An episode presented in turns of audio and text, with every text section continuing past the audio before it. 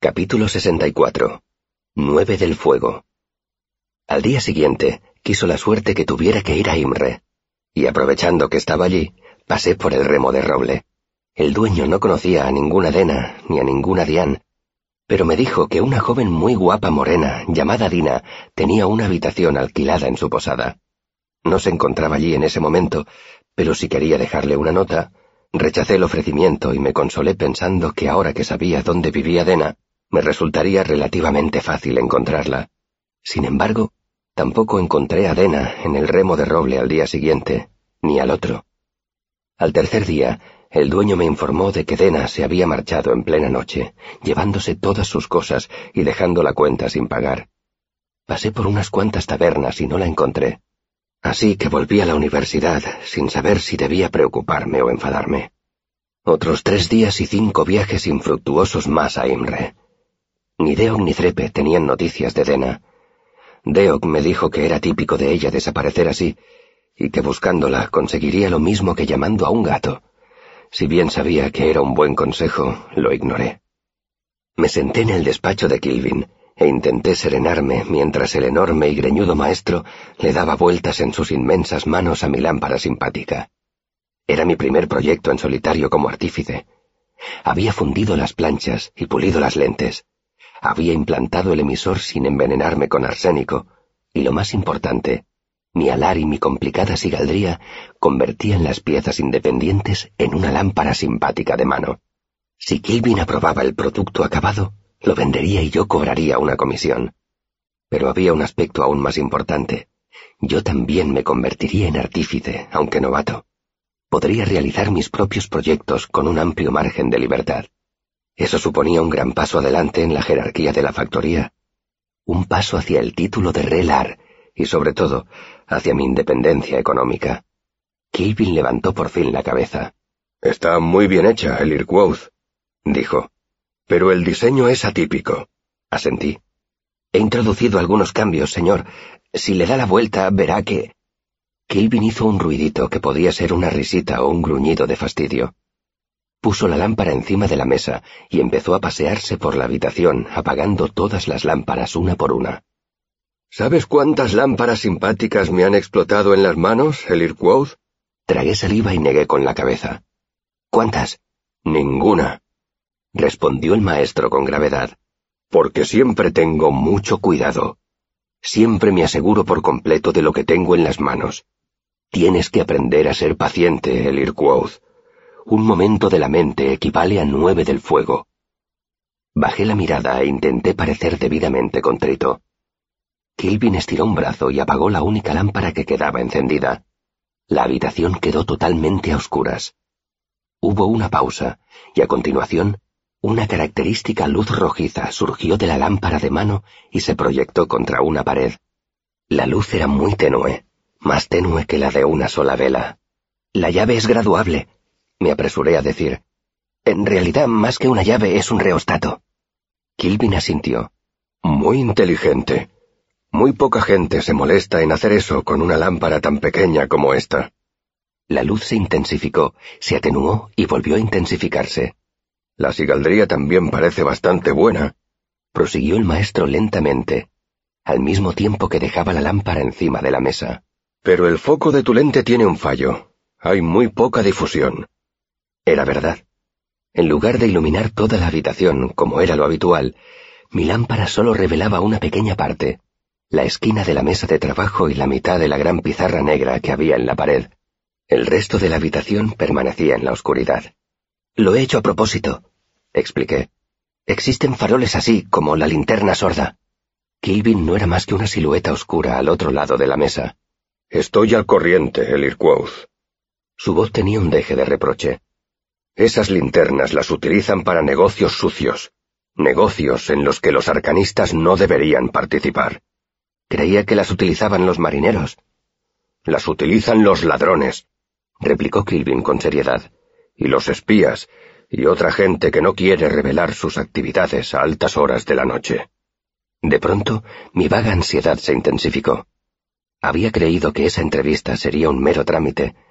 Sabía que era un artífice cualificado, mejor que otros que llevaban mucho más tiempo que yo trabajando en el taller de Gilvin.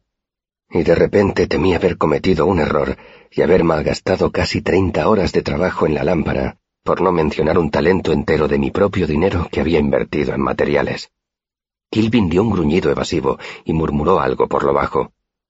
La media docena de lámparas de aceite que había en la habitación cobraron vida, chisporroteando y llenando la habitación de luz natural. Me maravillé de la facilidad con que el maestro realizaba un vínculo sextuplo. Ni siquiera sabía de dónde había sacado la energía. Lo que pasa es que todo el mundo elige como primer proyecto una lámpara simpática, dije para llenar el silencio. Todo el mundo sigue siempre el mismo esquema. Quería hacer algo diferente. Quería ver si podía hacer algo nuevo. Supongo que lo que querías era demostrar tu extraordinaria inteligencia, dijo Kilvin con naturalidad. No solo querías terminar tu aprendizaje en la mitad de tiempo, sino que querías traerme una lámpara con un diseño mejorado. Seamos francos, Elirquoth. Has hecho esta lámpara porque querías demostrar que eres mejor que los otros aprendices, ¿verdad? Mientras lo decía, Kilvin me miraba de hito en hito, y por un instante no atisbé en su mirada esa característica distracción. Se me quedó la boca seca. Bajo la greñuda barba y el fuerte acento atur de Kilvin se escondía una mente afilada como el diamante. ¿Cómo se me había ocurrido pensar que podría mentirle y salir airoso? Por supuesto que quería impresionarlo, maestro Kilvin, dije bajando la mirada. Creía que eso se daba por hecho. No te humilles, dijo él. La falsa modestia no me impresiona. Levanté la cabeza y me puse derecho. En ese caso, maestro Kilvin, admitiré que soy mejor. Aprendo más deprisa, trabajo más, mis manos son más diestras, mi mente es más curiosa. Sin embargo, también espero que eso lo sepa usted sin necesidad de que se lo diga yo. Kilvin asintió. Así está mejor. Y tiene razón. Ya sé todo eso. Encendió y apagó la lámpara mientras apuntaba a diferentes objetos repartidos por la habitación. Y francamente, tu habilidad me impresiona, como era de esperar. La lámpara está muy bien acabada. La sigaldría es muy ingeniosa. Los grabados precisos. Es una obra inteligente. Me ruboricé de placer ante esos cumplidos. Pero la artificería es algo más que simple habilidad. Prosiguió Kilvin. Dejó la lámpara en la mesa y apoyó una enorme mano a cada lado. No puedo vender esta lámpara podría acabar en manos de las personas equivocadas. Si atraparan a un ladrón con un utensilio así, los arcanistas saldríamos perjudicados. Has terminado tu aprendizaje y te has destacado en términos de destreza. Me relajé un poco. Pero tu criterio está en cierto modo en tela de juicio. La lámpara la fundiremos y la reutilizaremos, supongo. ¿Va a fundir mi lámpara? Había trabajado un ciclo entero en ella y había invertido casi todo el dinero que tenía en la compra de materias primas. Tenía previsto obtener un beneficio considerable cuando Kilvin la vendiera, pero Kilvin me miró muy decidido. Nos corresponde a todos conservar la reputación de la universidad, el Irquoth. Un artículo como este en malas manos nos perjudicaría a todos. Estaba buscando una forma de persuadirlo cuando el maestro agitó una mano señalando la puerta. Ve a darle la buena noticia a Manet. Desanimado salí del taller y me recibió el sonido de un centenar de manos tallando madera, cincelando piedra y batiendo metal. La atmósfera estaba impregnada del olor a ácidos de grabado, hierro caliente y sudor. Vi a Manet en un rincón, poniendo unas baldosas de cerámica en un horno. Esperé hasta que hubo cerrado la puerta y se apartó, secándose el sudor de la frente con la manga de la camisa. ¿Cómo te ha ido? me preguntó. ¿Has aprobado o voy a tener que aguantarte un bimestre más? He aprobado, contesté quitando la importancia. Tenía razón respecto a las modificaciones. No le han impresionado. Ya te lo advertí, repuso Manet sin excesiva petulancia. Tienes que recordar que llevo más tiempo aquí que diez alumnos juntos. Cuando digo que en el fondo los maestros son conservadores, no hablo por hablar, lo digo por algo. Manet se pasó una mano por la barba desgreñada mientras observaba las olas de calor que desprendía el horno de ladrillo. ¿Sabes ya qué vas a hacer con tu tiempo ahora que tienes libertad para hacer lo que quieras? Tenía pensado preparar un lote de emisores para lámpara azul. Contesté. Los pagan bien, dijo Manet pensativo. Pero es arriesgado. Ya sabes que soy cuidadoso. Lo tranquilicé. Eso no quita que siga siendo arriesgado. dijo Manet. Un tipo al que enseñé hace unos diez años. ¿Cómo se llamaba? Se dio unos golpecitos en la cabeza y luego se encogió de hombros. Cometió un pequeño desliz. Manet chascó los dedos. Pero con eso basta. Sufrió quemaduras graves y perdió un par de dedos. Después de eso no triunfó mucho como artífice. Miré a Cammar, tuerto y con la cabeza calva y cubierta de cicatrices. Entiendo lo que quieres decir. Flexioné los dedos, nervioso, mientras contemplaba el contenedor de metal. Los primeros dos días después de la exhibición de Kilvin, los alumnos se habían mostrado intranquilos en su proximidad, pero pronto se había convertido en otra pieza más del equipo. Lo cierto era que en la factoría había diez mil maneras diferentes de morir si no tenías cuidado. La brea come huesos era sencillamente la última y más emocionante forma de matarte. Decidí cambiar de tema.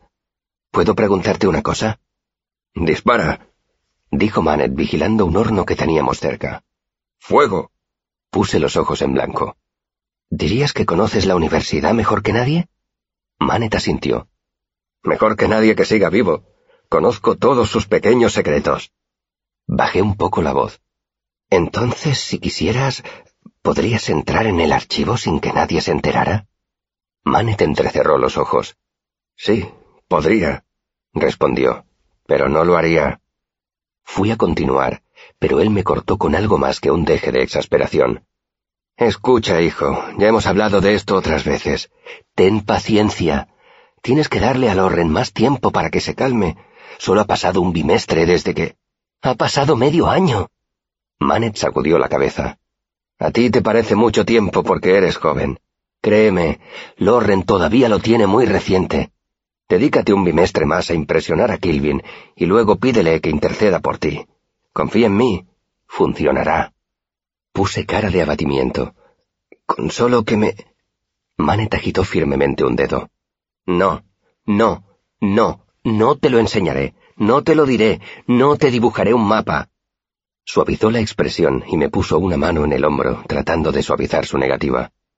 Que Telu nos asista, ¿para qué tanta prisa? Eres joven, tienes toda la vida por delante.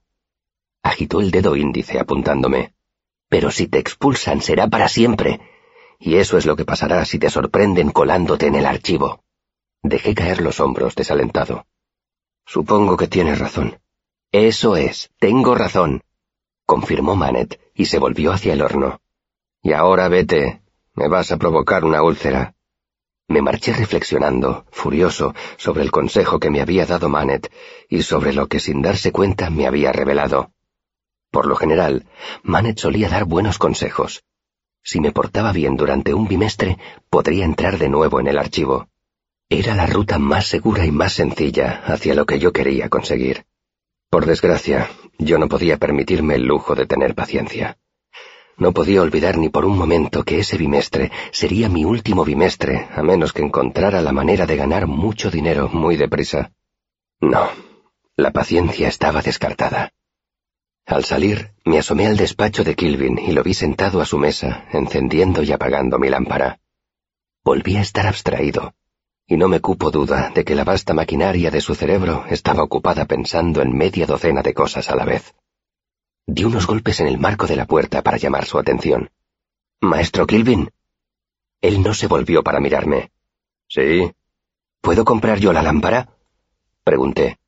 Me vendría bien para leer por la noche. Me gasto mucho dinero en velas. Me planteé retorcerme las manos, pero decidí no hacerlo. Habría resultado demasiado dramático. Kilvin caviló un buen rato. La lámpara que tenía en la mano dio un débil chasquido cuando el maestro volvió a encenderla. No puedes comprar lo que han fabricado tus manos, dijo. El tiempo y los materiales con que la hiciste eran tuyos. Me la ofreció. Entré en la habitación para coger la lámpara, pero Kelvin retiró la mano y me miró a los ojos. Quiero dejar clara una cosa, dijo con seriedad. No puedes venderla ni prestarla, ni siquiera alguien en quien confíes. Si se perdiera, acabaría en malas manos y sería utilizada para merodear en la oscuridad y para hacer cosas deshonestas. Le doy mi palabra, maestro Kilvin. No la utilizará nadie más que yo. Salí del taller y traté de mantener una expresión neutral, pero por dentro sonreía de satisfacción. Manet me había confirmado exactamente lo que yo quería saber, que había otra forma de entrar en el archivo. Un camino secreto. Si existía, yo lo encontraría.